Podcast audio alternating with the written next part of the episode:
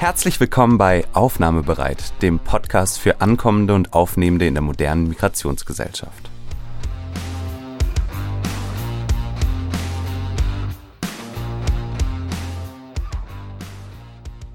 Mein Name ist Judy Kohlenberger, ich bin Migrationsforscherin am Institut für Sozialpolitik an der WU Wien und in der heutigen Folge spreche ich mit Irina, die besser bekannt ist als toxische Pommes. Herzlich willkommen, liebe Irina, schön, dass du heute mein Gast bist. Hallo, danke für die Einladung. Du bist der erste prominente Gast. Äh, das glaube ich nicht. Ich bin normal nicht nervös, aber heute bin ich schon nervös ein bisschen. Nein. Ich meine, oh, so eine hohe Prominenz. Ich freue mich. Ja, also liebe Irina, und ich glaube, das darf ich ja verraten, im echten Leben bist du ja Juristin mhm. und noch dazu eine sehr gute, aber bekannt geworden bist du, würde ich sagen, einer breiteren, vor allem einer jungen Öffentlichkeit, zu der ich mich ja leider gar nicht mehr zählen darf, durch deine Videos auf TikTok, die du dann dankenswerterweise auch auf Instagram postest für die ältere Generation. Und mittlerweile gibt es sogar ein Kabarettprogramm, auch ein Buch ist in Planung, darf ich verraten. Also du bist äh, wirklich durch Funk, Fernsehen, Medien überall sehr, sehr bekannt. Und der Grund, warum ich dich eingeladen habe, ist jetzt nicht nur, weil ich mir dachte, ich brauche endlich die Prominenz über einen Podcast, das auch, ja, aber auch, weil deine Themen unter anderem auch um dieses Einwanderungsland Österreich, das ja so tut, als wäre es keins, kreisen. Und das ist zwar nicht immer Thema in deinen Videos, aber doch immer öfter mal. Und was mich ja besonders anspricht, weil ich mich auch mit Paradoxien und Widersprüchen beschäftige, ist, dass du genau diese Widersprüche auch immer aufzeigst. Also du zeigst auf in den Videos, wie absurd manche Haltungen der ÖsterreicherInnen sind, wie diese Mentalität auch in Widersprüchlichkeiten endet oder mündet und nimmst so ein bisschen Klischees aufs Korn. Und das finde ich irgendwie sehr, sehr ansprechend, weil dadurch, nachdem man gelacht hat, finde ich, und das ist der Effekt bei mir, kommt man ein bisschen so in dieses Nachdenken und denkt sich, boah, das ist ja wirklich so und wie arg das eigentlich ist. Ja? Und da zeigt sich, finde ich, total gut, was für ein super Vehikel Humor auch ist. Und deshalb vielleicht als Eingangsfrage, wie bist du dazu gekommen, dass das auch dein Thema wurde? Oder wie hast du diesen Zugang gefunden, der, finde ich, ein ganz, ganz spezieller ist und den jeder mittlerweile mit dem Namen toxisches Pommes äh, verbindet? Mm, also dazu gekommen bin ich wirklich zufällig ähm, in Corona zu TikTok. Die App war neu, ich habe sie runtergeladen und habe mir gedacht, ich mache auch einfach mal ein Video. Die Themen, die ich immer wieder in den Videos aufgreife, sind einfach Themen, die mich und viele Menschen in meinem Umfeld äh, einfach beschäftigen, immer schon. Und, und ich muss ehrlich sagen, wie gesagt, ich bin einfach ein bisschen reingestolpert, glaube ich, in, in, Content Creation in Video, in diese Kurzvideoproduktion sozusagen. Ähm, ich habe davon nie irgendwie was damit irgendwie gearbeitet. Wie gesagt, ich bin Juristin, ich mache eher, weiß nicht, manche würden sagen trockene, trockene Gesetzesmaterien, obwohl ich Just nicht trocken finde, aber im Gegensatz zu TikTok ist es halt eher eine stillere Beschäftigung. Nicht so viele so. Lacher im Alltag, ja. Ja, ja aber ich finde gerade unser Berufsfeld ist sehr mhm. lustig. Also auch viele lustige. Widersprüche dort wahrscheinlich. Ja. ja. Mhm. Nein, aber genau, es sind einfach Themen ähm, in den Videos, die mich, die mich beschäftigen und über die ich auch gekommen bin zum mehr Nachdenken über andere soziale Medien, irgendwie auch über, über Twitter und, und einfach durch dadurch, dass ich nach Wien gezogen bin, das war halt auch einfach ein, ein großer Faktor. Ich bin in Niederösterreich groß geworden und, und habe da irgendwie lange das Gefühl gehabt, okay, irgendwie, da passieren Dinge, ich erlebe Dinge, die ähm, sich irgendwie nicht gut anfühlen, aber ich kann sie nicht wirklich benennen. Und irgendwie dadurch, dass ich dann nach Wien gezogen bin, als ich älter geworden bin und irgendwie sozusagen meinen eigenen neuen Freundeskreis irgendwie ein bisschen aufgebaut habe, bin ich einfach mehr ins Gespräch gekommen mit Menschen und habe da irgendwie die Worte gefunden für Dinge, die mich einfach schon und eben auch Menschen in meinem Umfeld beschäftigt haben. Und du hast, finde ich, schon das Ohr auch immer am politischen Diskurs irgendwo. Also du greifst da schon noch aktuelle oder aktuellere mhm. Debatten immer mal wieder auf, äh, finde ich. Ja? Also und das sind ja sehr häufig Themen, die um Migration kreisen, Einwanderungsland und so weiter, die Ausländer so als Überthema. Mhm. Hast du eine Erklärung dafür, woher diese Obsession fast schon in Österreich mit diesem Ausländerthema unter Anführungszeichen kommt und warum auf der einen Seite so tut, als wäre man kein Einwanderungsland, aber gleichzeitig mhm. viel und fast ständig nur darüber redet und das auch so ein bisschen hypersichtbar macht, das Thema? Gute Frage, ich bin mir sicher, da kannst du mehr dazu sagen als ich. Ich weiß, also ich, ich kann es beschreiben, ich kann die Problemanalyse ja. machen, wie das ja oft so ist in der Wissenschaft, mhm. aber ich habe ehrlich gesagt auch keinen blanken Schimmer, warum das eigentlich ja. so ist. Also was sozusagen, ich weiß, was der Effekt sein ja. kann und so weiter. Aber woher das rührt und warum das gerade in Österreich, mhm. finde ich schon noch im europäischen Vergleich so ist auffällig es, ist. es im europäischen ist. Vergleich tatsächlich so? Mir kommt schon so vor, ja. Also ja. in Deutschland, was ja auch ein mhm. klassisches Einwanderungsland ist, ähm, ist der Zugang, finde ich, schon ein Ticken ressourcenorientierter, nicht so defizitär. Ja. Und bei uns ist es halt, ich meine, die klassischen, alle Politiker, die so als Lichtgestalten groß geworden sind in den letzten Jahrzehnten, hatten halt stark dieses Thema Migration besetzt. Und das mhm. war halt mhm. Teil des Erfolgs, kommt mir mm. vor. Ich meine, keine Ahnung, ich, frage ich frage mich das halt auch irgendwie immer wieder, weil, weil du gemeint hast, irgendwie, dass ich halt viele Videos zu dem Thema mache. Es ergibt sich halt einfach so oft, weil es eben einfach so oft Thema ist in der, im tagespolitischen Geschehen.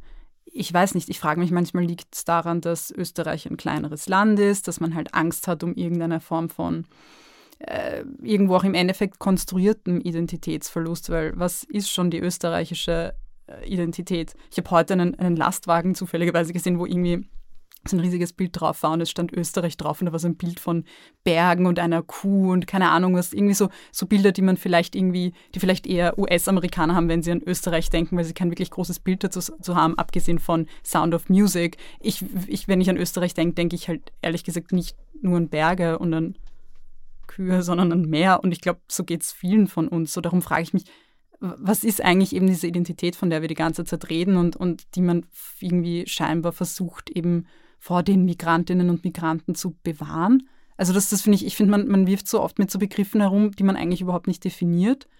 Und ja, aber. Aber das ist, finde ich, eh ein interessanter Blick, weil vielleicht ist es genau deshalb, weil wir wenn wir ganz ehrlich sind und tiefer graben, gar nicht genau wissen, was dieses Österreichischsein eigentlich ist, dass das erst dazu führt, dass wir etwas verteidigen, wo, wenn man genauer hinschaut, gar nichts da ist. Ja, also so würde ich es jetzt sehen. Weil ich, ich denke mir das auch immer bei diesem seltsamen Satz, wir sind in Österreich, da wird Deutsch gesprochen der ist rein auf der semantischen Ebene total widersinnig und für einen Alien wäre der nicht logisch, weil wir sind in Frankreich, da wird Französisch gesprochen, wir sind in Deutschland, da wird Deutsch gesprochen und so, okay. Aber eigentlich ist das ja schon allein irgendwie eine gewisse, da ist eine Lücke, ja. Mhm wo man äh, zusammenzählen muss, okay, in Österreich ist ein deutschsprachiges Land, aber dieses Österreichisch haben wir ja in der Form nicht. Ja, jetzt auf der Sprache, aber auch auf der Identitätsebene. Und vielleicht ist es so ein bisschen, was ist es eigentlich, wenn man jetzt subtrahiert die Berge und die Mozartkugeln und die Neutralität und die mhm. Dirndl und Lederhosen und wenn man das ganze Gedöns so ein bisschen wegtut, was bleibt denn dann eigentlich übrig? Und ich glaube, es bleibt eh viel. Ja, okay. aber, aber, ich, aber ich glaube, es, es bleibt, glaube ich, eh viel, aber ich glaube eben, dass es nicht ausschließt, eben das, wovor viele offenbar Angst oder Angst haben oder, oder Hass empfinden dem gegenüber, nämlich dem, dem Fremden, dem, mhm. den Ausländerinnen und Ausländern. Und ich glaube eben, ich glaube, dass halt, halt, ich meine, ich bin keine Historikerin, aber soweit ich weiß, hat das halt immer zu Österreich dazugehört. Eben wie du sagst, wir sind halt einfach ein, ein Einwanderungsland. Darum verstehe ich nicht, von welcher Identität wir sprechen, wenn wir halt eben Angst haben vor dem Fremden. Ja. Ich, ich sage jetzt immer diese Begriffe, also ich, keine Ahnung. Weil das ich identifiziere genau. nicht mit ihnen, aber, aber jetzt einfach nur, das sind ja oft die Begriffe, die fallen. Ja. Ähm, ja, das finde ich eigentlich eine, einen guten Blickwinkel, ja, dass das Fremde auch schon längst einverleibt wurde irgendwo und dass das ja immer Teil dessen war. Wo, wo hört das Fremde auf und wann wird es zum eigenen? Ja? ja? Das ist ja auch viel mehr ein Spektrum, kommt mir vor, als ja. dass es so eine Polarität wäre. Plus, ja. was, was ich auch, ich habe auch den Eindruck, ich habe mein, wie gesagt, das sind, jetzt wieder alles nur Worte. Also ich, ich bin da nicht, wie gesagt, ich bin weder Wissenschaftlerin in dem Bereich, noch Historikerin, noch Soziologin. Da, da weißt du bestimmt, kannst du viel mehr auch erzählen dazu. Aber halt, ich habe halt auch einfach das Gefühl, wir haben unsere Geschichte nicht, oder Österreich hat seine Geschichte nicht gut aufgearbeitet. Und ich frage mich, inwieweit das halt eben auch einfließt auf heutige Probleme mit Rassismus, die wir haben. Und ich habe auch das Gefühl, ähm, dass Österreich sich oft überhaupt nicht dessen bewusst ist, dass es ein Rassismusproblem hat und viele Probleme einfach versucht wegzunegieren, aber damit auch die Menschen wegnegiert, die von Rassismus und Diskriminierung betroffen sind. Und das ist halt schon einfach ein riesiges Problem. Also wir sprechen halt doch, also auch wenn es vielleicht, auch wenn manche meinen, wir sprechen zu viel darüber, wir sprechen zu wenig darüber. Es ist auch so ein bisschen, kommt mir vor, Begrifflichkeiten, Xenophobie sowieso ein schwieriger Begriff, finde ich, weil wo ist da die Phobie? Also wenn ich keine Phobie vor Spinnen oder Mäusen habe, aber kann ich mich vor Menschen fürchten? Das ist auch so, so wie ja, Homophobie irgendwie seltsam. Und wer ist der Fremde? Genau, Fremdenhass selber verschleiert das ja auch, weil Rassismus betrifft ja Leute, die null fremd sind, die hier geboren sind, aufgewachsen sind, vielleicht sogar schon seit Generationen hier sind, aber dann sagen wir, das, was die erleben, das ist der Fremdenhass. Das ist eigentlich Rassismus, ja, weil es ist ja überhaupt nichts mehr Fremdes. Also es wird ja auch, die Begrifflichkeit selber mm. ist fast schon abgrenzend ja. und, und irgendwie ausgrenzend auch. Ähm, ja, also wir haben nicht einmal die richtigen Begrifflichkeiten, das zu beschreiben, was passiert. Und dann wird es häufig einfach, eh, wie du sagst, komplett negiert, dass mm. es passiert, nicht? Und dass das ein, finde ich, sehr substanzieller Teil leider auch dieses Landes ist. Mm. Ähm, nämlich nicht nur so nur in Anführungszeichen Alltagsrassismus oder individuelle Erfahrungen, sondern ganz stark struktureller Rassismus kommt mir vor mhm. und von höchster Stelle auch noch befeuert. Ja, ja gab es ja eh wieder in den letzten Wochen ja. viele, viele Beispiele. Voll, also ja, und weil, weil du meintest, der Begriff ähm, Fremdenhass oder Xenophobie, also ich denke mir das so oft einfach, warum sagt man manche Menschen, weiß nicht, Österreicher, also Menschen mit, mit österreichischer Staatsbürgerschaft, die vielleicht eben einen Migrationshintergrund haben, warum verwendet man da das Wort Fremdenhass? Wo sind die fremd, wenn sie sogar die österreichische Staatsbürgerschaft haben? Muss nicht sein, selbst wenn sie hier aufgewachsen sind, warum sind sie fremd hier? Es macht überhaupt keinen Sinn, diesen Begriff zu verwenden und damit erklärst du es einfach für immer für Fremde. Und natürlich gibt es, also natürlich entstehen da dann Ängste von wegen, wir verlieren unsere Identität, wenn du das Fremde für immer das Fremde sein lässt. Dann kommt es ja nie zu der Berührung zwischen dem Fremden und dem vermeintlich, zwischen der österreichischen Identität. Man braucht es halt vielleicht auch immer ein bisschen so zur Aufwertung des eigenen. Nicht zu sagen, da ist mhm. noch jemand, von dem ich mich abgrenzen kann, den ich ein bisschen so hierarchisch unterordnen ja. kann, der nicht so ne, auf der Stufe Voll. steht und wir sind dann besser und aufgeklärter ja. und weiß ich nicht, die sind die Patriarchen und die sind irgendwie rückwärtsgewandt mhm. und so weiter. Also der Effekt scheint mir auch ja. sehr stark zu sein, dass man das noch so ein bisschen auseinander glaubt und sich selbst dadurch erhöht. Also eh klassisches Othering eigentlich, finde ich, was, was dann sehr häufig passiert. Und wir mögen ja auch Hierarchien. Ja. Das ist ja, ich finde, das spürt man ja schon ganz stark in Österreich, wie sehr einfach hierarchisches Denken bei uns auf so vielen Ebenen ähm, einfach verkörpert ist. Jetzt sei es, wenn man zum Arzt geht und der akademische Titel aufgerufen, also der akademische Titel aufgerufen wird, wenn, äh, genannt wird, wenn man aufgerufen wird. Es wird einfach auf jeder Ebene, finde ich, differenziert zwischen Menschen. Also ich finde allein wirklich, wie gesagt, das zeigt sich an dieser Titelobsession, die wir haben. Und ich finde, wir haben wirklich auf vielen Ebenen so eine Art von Hierarchisierung zwischen Menschen, auch in, in, eben innerhalb der autochthonen ÖsterreicherInnen. Das betrifft jetzt nicht eben nicht nur ähm, Menschen, die von Rassismus betroffen sind, sondern eben auch eben ökonomisch äh, äh, schwächer gestellte Menschen. Wir haben es auf so vielen Ebenen, ist es uns, kommt mir vor, wichtig zu differenzieren und es ist halt einfach, es stellt sich die Frage, warum sind wir so besessen davon? Wie wichtig, glaubst du, war für dich selbst die Tatsache, dass du jetzt vielleicht nicht vollumfänglich, ähm, aber in gewissen Teilen schon noch mitbekommen hast, dass du nicht nur oder ausschließlich zu einer privilegierten Gruppe zählst, sondern dass du auch in der Familie eine Migrationsgeschichte hast oder dass du auch ähm, Ab Ausgrenzungserfahrungen gemacht hast. War das für dich wichtig?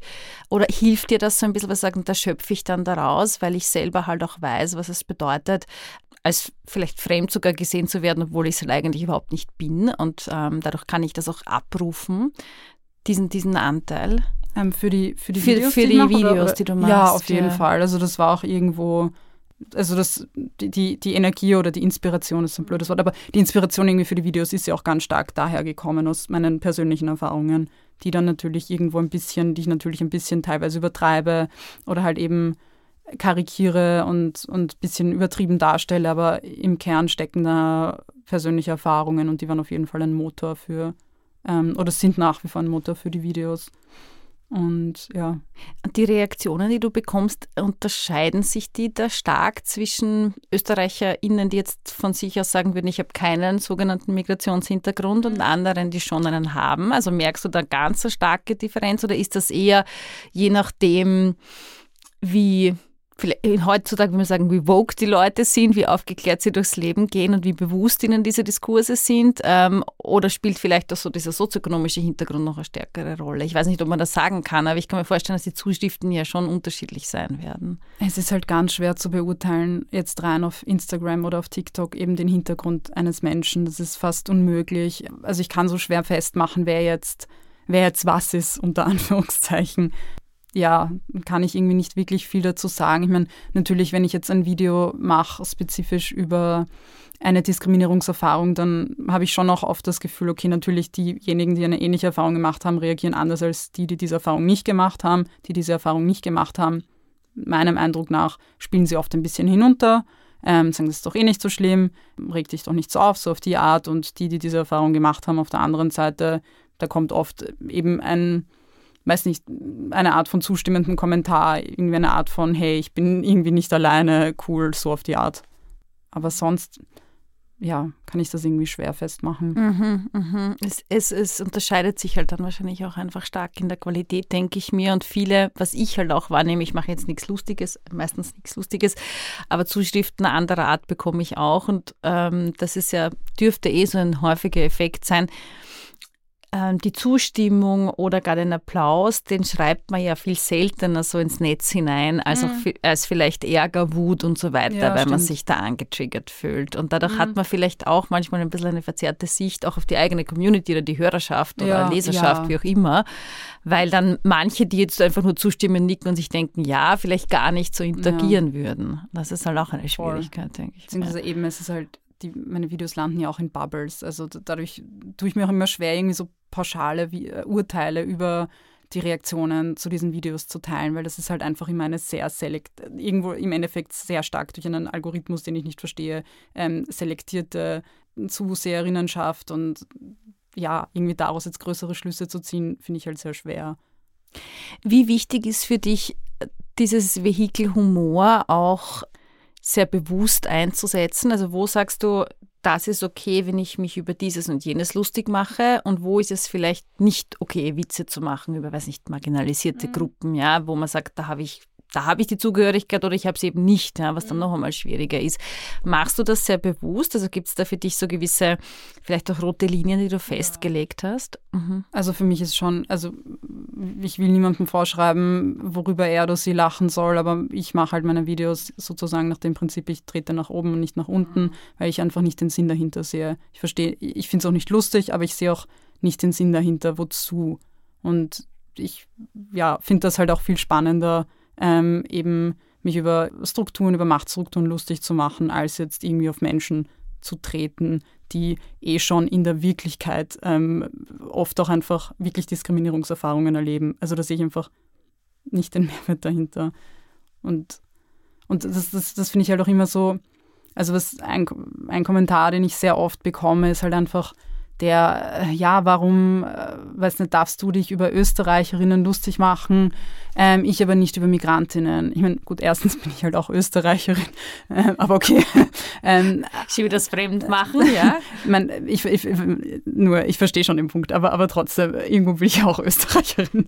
Aber abgesehen davon, oder es kommt dann oft so, ja, warum gibt es keinen Rassismus gegen Weiße? Der, der halt. Ähm, und dann, weiß nicht, also frage ich mich halt immer so, okay, wieso kommt das nicht durch, dass, dass es da ja nicht nur darum geht, worüber man, über wen oder über welche Gruppe man einen Witz macht, sondern auch, oder es geht ja auch darum, was außerhalb des Internets passiert. Ein Österreicher, ein weißer, autochthoner Österreicher fährt halt prinzipiell keine ähm, rassistische Diskriminierung in Österreich. Er kann auf anderen Ebenen natürlich diskriminiert werden, aber jetzt nicht aufgrund ähm, seiner Herkunft, seiner Hautfarbe, eine Sache würde ich noch gerne sagen, weil ich letztens an einer Schule war, die, die haben mich irgendwie eingeladen so für ein Gespräch vor so ähm, siebten und achten äh, Klassen. Und wir haben über verschiedene Themen geredet, unter anderem ist das Thema ähm, Diskriminierung, Rassismus ähm, aufgekommen. Und was mich irgendwie echt erschrocken hat, war, dass mehrere von den Schülerinnen meinten, es gebe Rassismus gegen Weiße. Und was mich dann noch mehr erschrocken hat, war, dass diese Schülerinnen ich gelesen hätte als Personen mit Migrationshintergrund. Ähm, und es hat mich total irgendwie verwundert und ich habe mich gefragt, woher das kommt. Also die waren, die waren ganz, ganz stark der Überzeugung, dass sie sich auch rassistisch verhalten, wenn sie jetzt sich über jemanden lustig machen, ähm, weil er oder sie Österreicherin ist.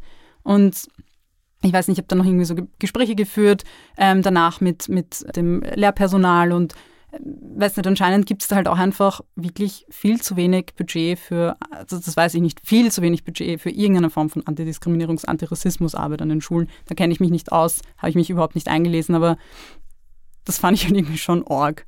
Also, dass das dass die da so vehement der Überzeugung waren, dass das so ist und dass da irgendwie ganz offensichtlich nicht das Wissen irgendwie für Strukturen und, und, und so weiter irgendwie vermittelt wurde seitens des Lehrpersonals an die Schülerinnen. Also das, das glaube ich sofort, dass das so ist. Ja. ja. Also einfach auch, man, wenn man es als Bildungslücke bezeichnet, klingt das fast verharmlosend, finde ich. Mhm. Ja, weil es ist natürlich auch im Kern ein bisschen eine Bildungs- und Informationslücke. Und ich ich glaube, was auch sinnbildlich dafür steht, weil es ähm, genau das widerspiegelt, was du jetzt so als Anekdote wahrgenommen hast. Und ich glaube, das ist bei weitem keine Anekdote, sondern da könnte man in viele Schulen österreichweit gehen. Mhm. Du warst in einer Wiener Schule noch mhm. dazu, oder? Jetzt gehen wir in einem Land, äh, ja, Land ja, ja. wohin, ja. Dass ja das Black Voices Volksbegehren Voll, sogar genau. die Hürde verpasst hat. sehr, sehr genau. knapp, absurd knapp, um im Parlament diskutiert so, zu werden. Und ich erinnere mich zurück an so eine unsägliche Debatte. Also man hat es dann geschafft über, frag mich nicht, weil du bist die Juristin, über mhm. irgendeinen, nicht einmal Hinterweg, sondern es war eh offiziell, aber man hat es dann geschafft, das äh, Black Voices Volksbegehren mhm. doch ins Parlament einzuladen. Das muss dann von einer Fraktion im Parlament passieren. In dem Fall war es SPÖ, wäre aber ja. quasi kupfig gesprungen gewesen, ob es Grünen gewesen wären oder so. Ja. Und dann hat man halt doch den Rahmen jetzt im neu eröffneten, sehr schönen Parlament äh, geboten, dass dort die Anliegen diskutiert werden. Und dann war unter anderem auch eine Vertreterin der ÖVP dort, was an sich jetzt von allen sehr gut geheißen war, dass sie sich der Diskussion stellt. Ja, was sagt man, okay, eigentlich geht es halt alle demokratischen Parteien an. Ja, so. Und da kam eben sofort dieses, ich fühle mich jetzt auch als weiße Person hier ein bisschen diskriminiert, weil hier geht es mich so scharf an und ich kann ja eigentlich mhm. nichts für die Politik meiner und Anführungszeichen Bundesregierung, obwohl ich halt bei der gleichen Partei bin wie ähm, die, eben die ÖVP. Und das war total schwierig, dann einfach da eine gemeinsame Sprache zu finden, ja, weil natürlich das Publikum ungemein aufgeklärt war und in diesen ganzen Antirassismus-Diskursen sehr firm war und verstanden hat, warum es keinen Rassismus gegen Weiße gibt, aber warum wir strukturell gesprochen alle bis zu einem gewissen Grad rassistisch geprägt ja. sind, weil wir das so mitkriegen und so, ja. Und vermitteln das aber mal innerhalb dieser, weiß ich nicht, eineinhalb Stunden, die wir hatten für die Podiumsdiskussion, eine Person, die noch nie damit zu tun hatte ja. und die aber eigentlich die Ressort, also die, die Themenzuständigkeit hätte als Mandatarin noch dazu. Also das fand ich auch sehr erschreckend. Und ich bin dann eigentlich, kann mich erinnern, mit so viel Grant und, und, und Frustration von dieser Veranstaltung heimgegangen, obwohl sie eigentlich sehr schön organisiert war und die Experteninputs waren toll, ähm, weil es ja da super äh, viele gescheite Leute gibt, die sich beim Volksbegehren engagiert haben. Aber mich hat das so frustriert, wir kreisen halt immer ums Gleiche und es wird dann alles sofort ja, totgeschlagen an Argumentation mhm. mit dem Hinweis, aber ihr diskriminiert jetzt uns Weiße oder ich weiß es nicht oder man wird noch sagen dürfen überhaupt und, und so. Also es ist immer, und das ist so zäh, ja. Und ich glaube, das, was du erlebt hast, äh, ist fast vielleicht nur die Spitze des Eisbergs mhm. tatsächlich, weil ich würde meinen, Gut, bei 14, 15, 16-jährigen SchülerInnen kann man sagen, die stehen am Anfang, da kann man noch viel machen und so.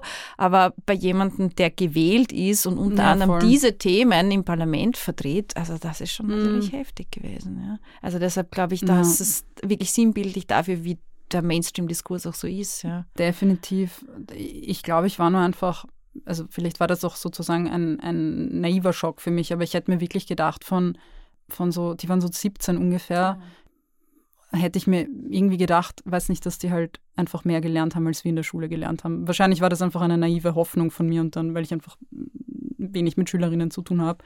Ja, also irgendwie doch dann nochmal erschreckend, das wirklich so zu hören auch. Ich hatte ähm, den Moment vor kurzem, als ich ähm, zufällig, weil ich ein Interview für so eine VWA, für eine vorwissenschaftliche mhm. Arbeit, die man bei der Matura macht oder machen kann, gegeben habe. Und da hat mich dann die Verfasserin nach dem Interview darauf hingewiesen, dass in ihrem Geografie-Lehrbuch, eben auch der siebten, achten mhm. Klasse Gymnasium, äh, der Begriff illegale Migration nicht nur vorkommt, sondern halt definiert wird und gesagt wird, Aha. was das ist. Und das ist natürlich eigentlich ein rechter Kampfbegriff gewesen, ja. der mittlerweile komplett im Mainstream aufgenommen wurde. Und ich kann jetzt gut zerlegen, warum es das nicht gibt, illegale Migration und so weiter. Aber das hat mich schon schockiert, muss ja. ich sagen. Also in einem Lehrbuch. Ja. Mhm. Und dann dann habe ich mir die Seiten einscannen lassen, auch noch alle anderen Seiten, auch aus der fünften, sechsten Klasse zur Migration. Und was da drinnen mhm. steht, also da habe ich gedacht, okay, jetzt verstehe ich eigentlich, warum auch der Migrationsdiskurs hierzulande so defizitär und so fehlgeleitet mhm. ist. Und da denke ich mir, ich weiß nicht, welche Stufe in diesem Qualitätssicherungsprozess versagt hat. Die AutorInnen, der Verlag, das Bildungsministerium, ich weiß es nicht. Also ich habe auch den Verlag geschrieben und nie eine Antwort bekommen. Ähm, ich würde gerne gratis das umschreiben, ist ja wurscht, ja, aber nur ein bisschen könnte man ja schon ähm, auf Basis von Studien und aktuellen, äh, nämlich finaler, würde ich sagen, Forschungslage, so wie bei der Klimaforschung, wo du auch weißt, 99,9 Prozent der Leute in der Wissenschaft zu Klimafolgen sind der Meinung, dass, ja, mhm. das kann man auch als final annehmen. Da gab es keine Antwort und ich habe auch das Gefühl, dass das irgendwie eh wurscht ist. Ja? Also es ist ja. nicht so, dass das jemand ein großes Anliegen wäre. Naja, es, es, dürfen, es sind ja extrem viele ähm, Migrantinnen und Migranten einfach auch nicht wahlberechtigt. Also Natürlich ist es am einfachsten, gegen nicht wahlberechtigte Menschen auch zu treten. Aber weil du gemeint hattest, es ist eben so zäh und es ist ein Eiertanz und man dreht sich halt einfach ewig im Kreis. Es wird keine, es wird einfach, es wird komplett auf Empathie verzichtet. Ähm, man tut so, als wären das keine Menschen und nimmt sie einfach so, so ist es halt einfach, sie aus dem Diskurs rauszunehmen. Ja. Ja, den Eindruck habe ich auch. Also es steht und fällt schon viel damit, ob Menschen eine Stimme haben und dazu zählt auch die politische Stimme. Mhm. Und solange wir das nicht schaffen, da wirklich in eine Wahlrechtsreform zu kommen, ja. in eine Staatsbürgerschaftsreform und zu schauen, dass sich diese demokratische Lücke nicht immer weiter und weiter auftut, ich glaube, solange wird es halt auch schwierig sein, in einen insgesamt transformativen Prozess in diesem Land zu kommen.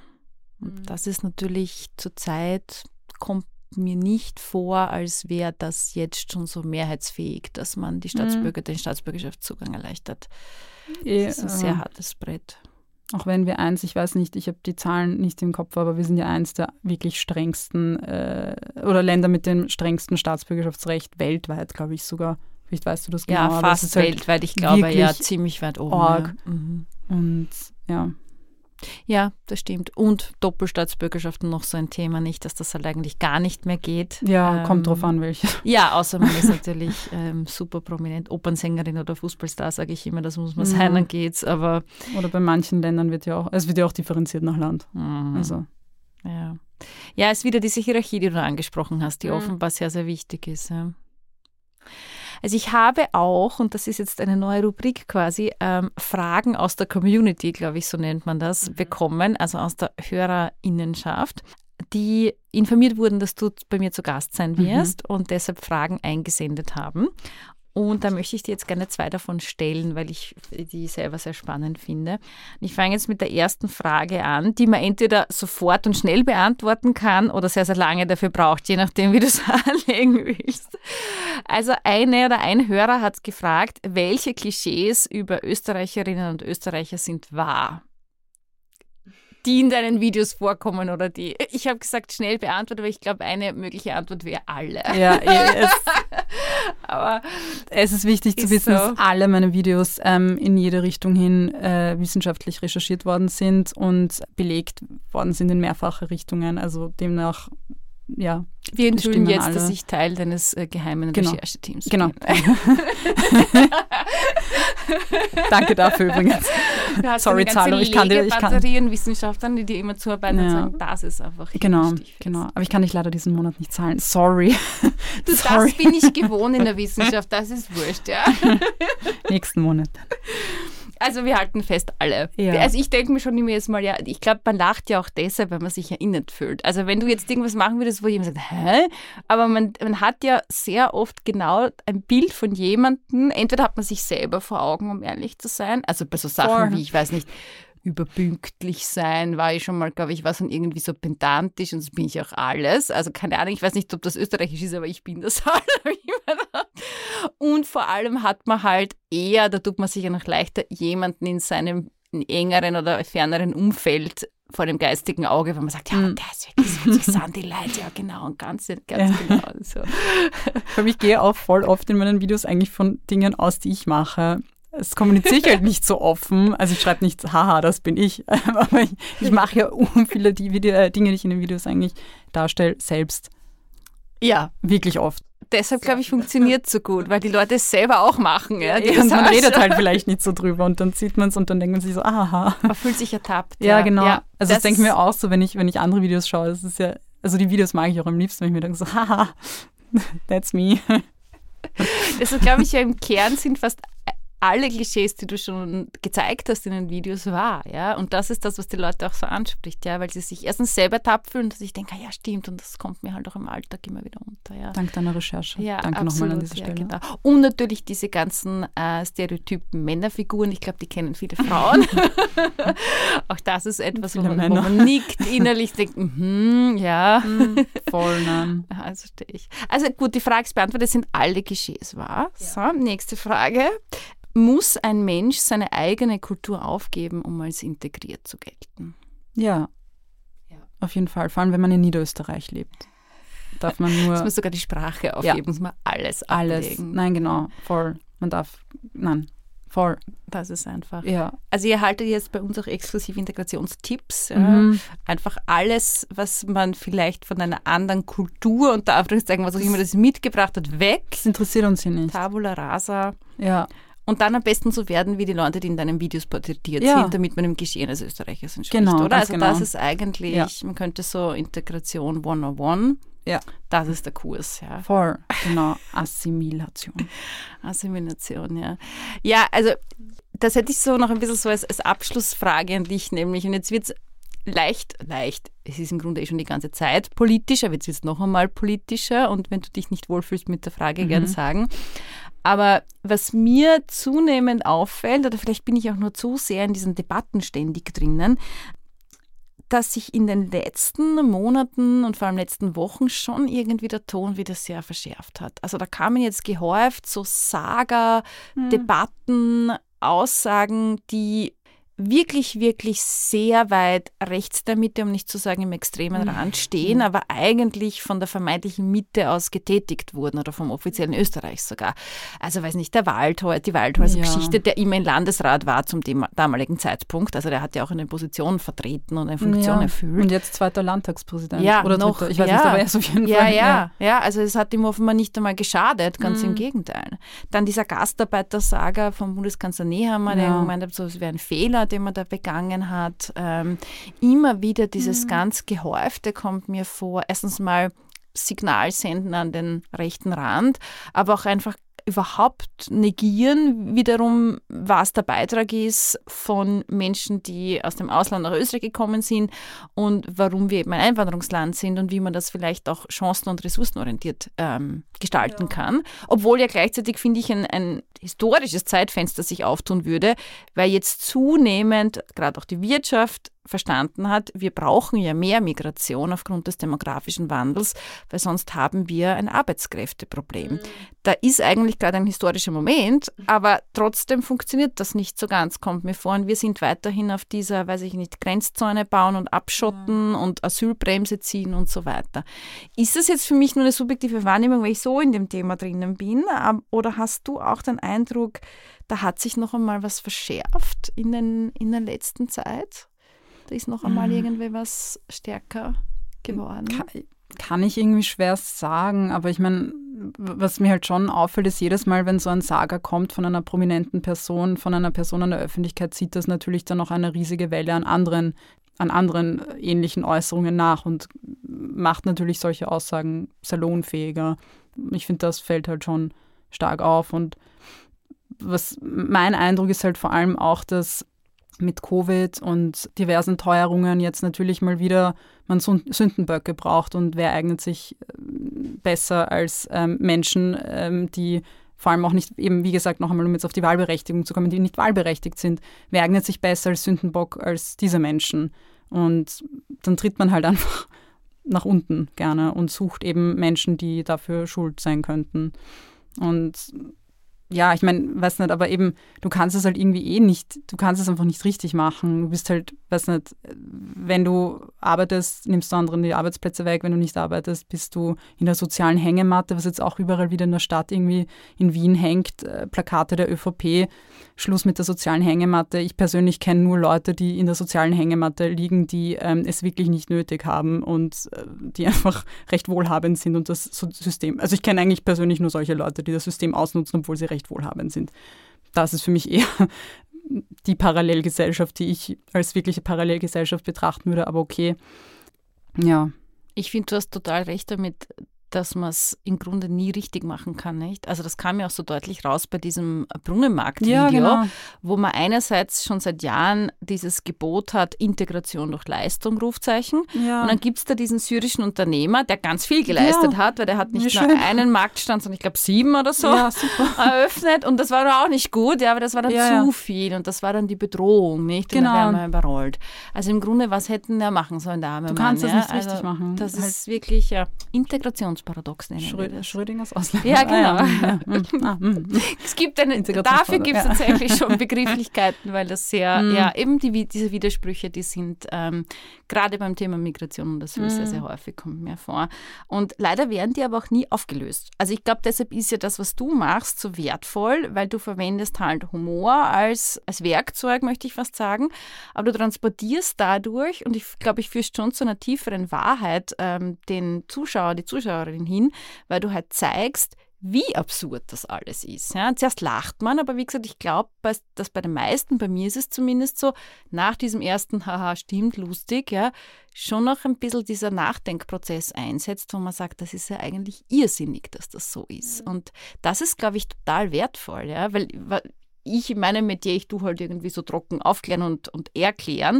Und dann weiß man eh, das kommt irgendwie, weißt du, die Emotionen, die erreichen dich dort, wo es die Fakten nicht hinschaffen. Und deshalb, und so Humor und Lachen, und das ist, glaube ich, schon sehr, sehr wertvoll. Aber ich finde gerade du machst, also nur jetzt ganz kurz, das muss ich schon sagen, ich finde gerade du machst halt urviel einfach auch wirklich jetzt vor allem, ich kenne dich halt vor allem von Twitter, halt Inhalte, die einfach sehr gut verständlich sind und halt nicht trockene Fakten sozusagen sind, sondern ich finde, du machst die Themen schon auch einfach interessant für jetzt auch Menschen, die einfach nicht in dieser, nicht in der, in der Wissenschaftscommunity sind. Also ich finde das ähm, muss man schon sagen. Und manchmal tue ich nur stänkern, weil mich alles schon so nervt. Ja, aber dafür ist Social Media doch da auch. Dafür also, ist es, ja, das stimmt. Ja. Aber das ist wahr. Und aber, ich glaube, wir ja. beide sind immer noch zurückhaltender als wahrscheinlich Männer in unserer Position machen würden, weil, weil wir halt noch auf der Ebene von Geschlecht auch noch einmal, glaube ich, viel abkriegen. Also ich kann jetzt nur für mich sagen, ich kann mir vorstellen, dass es bei dir ähnlich ist, dass das halt noch zusätzlich dazu kommt zu dem Thema an sich. Das ist halt auch mühsam mhm. manchmal. Aber was, was ich nur noch ganz kurz, wenn wir noch Zeit haben, unbedingt, unbedingt. was ich halt auch einfach wichtig finde, ist, eben dadurch irgendwie, du redest halt, also du redest ja, oder man, man redet meistens in der Politik über Migrantinnen, nicht mit Migrantinnen. Und dadurch verliert man halt irgendwie die Empathie. Es werden halt, werden halt Begriffe und, und sind nicht Menschen. Und dadurch, darum finde ich es auch einfach wichtig, halt auch eben eine Möglichkeit zu bieten, auch für Menschen, weil was, dass sie ihre Erfahrungen teilen. Weil was ich zum Beispiel halt voll oft sehr wertvoll finde, ähm, für mich jetzt auch einfach zum, zum Lesen und auch ähm, an die Öffentlichkeit stellen, dass unter meinen Videos Menschen voll oft ihre Erfahrungen teilen. Und das finde ich halt urwichtig, weil dadurch kann, glaube ich, nur vielleicht eine gewisse Form von Empathie auch entstehen, wenn halt Geschichten sichtbar gemacht werden. Wenn man nicht die ganze Zeit eben nur über Menschen redet, sondern auch sieht, oh, ah, das sind Menschen. Das ist ja genau das Gleiche wie, was mich persönlich halt auch einfach momentan so, nicht mich persönlich, sondern generell einfach super aufregt, ist halt einfach, wie über Transpersonen gesprochen wird. Man redet immer nur über Transpersonen. Man fragt sich nie, wie geht's Transpersonen damit, dass über sie so viel und so schlecht einfach so oft geredet wird. Und das ist ja irgendwie ein Phänomen, das sehr oft auf sehr viele marginalisierte Gruppen zutrifft, dass man einfach nur über sie redet. Und ja, dadurch keine Empathie entstehen kann. Ja, das nehme ich auch stark wahr. Und das, was du ansprichst, das, wir bezeichnen das in der Forschung so als dieses Spannungsfeld zwischen Hypersichtbarkeit auf der einen Seite, alle reden drüber, aber Unsichtbarkeit, ja, ah, gleichzeitige mh. Unsichtbarkeit auf der anderen Seite, weil keiner geht auf die tatsächlichen Bedürfnisse mhm. ein, beispielsweise. Es geht ja, das ist fast wie so eine Projektion oder Schablone nur mehr geworden, kommt man vor, mhm. weil im Grunde geht es ja kaum jemanden, die sich zu Trans-Themen äußern, darum, wie kann man jetzt die Situation verbessern, wie kann man irgendwie von mir aus auch mit diesem leidigen Sportthema da umgehen, das ist ja gerade sehr virulent, nicht? Also sollen Transfrauen, ja, dann machen wir da eigene Kategorie, ich weiß es nicht, ja, irgendwas wird uns einfallen, aber an dem werden wir ja nicht zerbrechen als Gesellschaft, bitte. Das ist ja absolut hirnrissig, muss ich sagen. Und da glaube ich schon, dass man also wie du sagst, da fehlt einerseits so die, dieses, die, diese Möglichkeit, die eigenen Erfahrungen teilen zu können und halt nicht nur über, sondern mit den Menschen zu sprechen und halt die Stimme zu bieten. Ja. Und da sind wir aber schnell wieder bei, Stimme heißt halt dann irgendwann auch die politische Stimme, weil die hat die Macht. Ja. Also Geschichten teilen ist, glaube ich, halt das eine, aber das übersetzen zu können in auch wählen und zu Wahlen zu gehen ähm, und dadurch meinen Interessen Ausdruck zu mhm. verleihen, das fehlt halt dann auch sehr, sehr oft leider noch. Ja, ja also, naja. Jetzt haben wir so am Ende so einen negativen? Depriton. Jetzt müssen wir so ist das Leben. Jetzt musst du, jetzt musst du bitte, hört sich auf, jetzt mach bitte irgendeinen Witz, Irina. Okay. Witz. Lustiger Witz, glaube ich, nicht mehr, aber trotzdem, ähm, ich schöpfe ja Hoffnung daraus, dass es auch nicht nur, aber auch so Menschen wie dich gibt, liebe Irina, die sich da jetzt kein Blatt mehr vor den Mund nehmen und die halt echt genau so ein bisschen die innerösterreichischen Diskurse wiederum gegen dieses vermeintlich geschlossene Österreichersein wenden. Ja, also so machst du es eigentlich. Und das finde ich, gelingt dir unglaublich gut. Ich meine, der Erfolg spricht eh für dich, ist eh klar. Und ich freue mich immer mit dir, wenn ich sehe, wie präsent du bist und wie präsent auch einfach das Thema ist. Ähm, hm. Wir machen ja, finde ich, vielleicht so aus ganz unterschiedlichen Richtungen kommen Ähnliches, nämlich dieses Thema, wie geht es den Ankommenden und den Aufnehmenden, wie ich sie nenne, in, in der äh, Migrationsgesellschaft und was macht das mit uns allen und was bedeutet halt auch einfach dieses gemeinsame Zusammenleben hier. Ähm, und da fehlen uns häufig noch die Antworten, kommt mir vor, aber da kann man sich nicht nur aus der wissenschaftlichen Seite oder von mir aus der politischen Seite dem annähern, sondern eben, wie das du machst, jetzt weitesten Sinne Kunstkultur natürlich, vor allem mit der Comedy. Ich glaube, das ist ein ganz, ganz wichtiger Hebel. Mhm. Ja, also danke für die netten Worte. Ich habe mich sehr gefreut, dass du heute mein Gast warst, liebe Irina. Ich habe mich auch gefreut. Danke für deine Zeit und ähm, ich freue mich auf viele, viele weitere Videos, die hoffentlich bald kommen. Auch ein versteckter Aufruf, glaube ich, an alle Zuhören, dass sich Irina freut, wenn man eigene Erfahrungen kommentiert unter die Videos. Wenn man möchte. Wenn also man möchte. Natürlich. Oder schickt persönlich als DM um auch einfach das eigene sichtbar zu machen, wer das denn möchte und wer das denn kann. Ähm, das finde ich sehr schön, dass du diesen dann doch auch wieder schönen Community-Effekt in den sozialen Medien auch dafür nutzt. Mhm. Ja, es gibt ja leider sehr viel Schlechtes in den sozialen Medien, aber das finde ich hilft schon auch, weil man merkt, da sind noch andere, denen es vielleicht auch so geht mhm. wie mir. Und das kann schon sehr bestärkend oder wie man auf äh, Neudeutsch sagt, empowered sein. Mhm. Ja. Liebe Rina, vielen, vielen Dank für deine Zeit und für das schöne Gespräch. Ich wünsche dir alles erdenklich Gute und noch viel, viel Erfolg für viele, viele, viele weitere Videos. Ganz, ganz viele. Und wenn euch diese Folge gefallen hat, dann freue ich mich, wenn ihr beim nächsten Mal wieder mit dabei seid. Tschüss und Baba.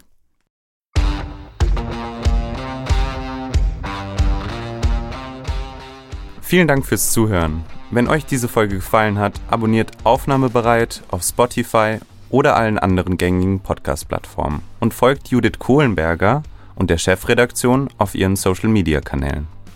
Fragen, Anregungen und Beschwerden an aufnahmebereit.wu.ac.at. Alle Infos findet ihr auch in den Show Notes. Bis zum nächsten Mal.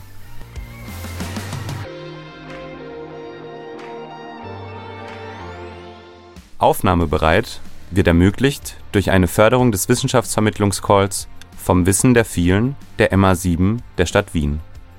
Danke an die KooperationspartnerInnen von die Chefredaktion und der Podcastwerkstatt.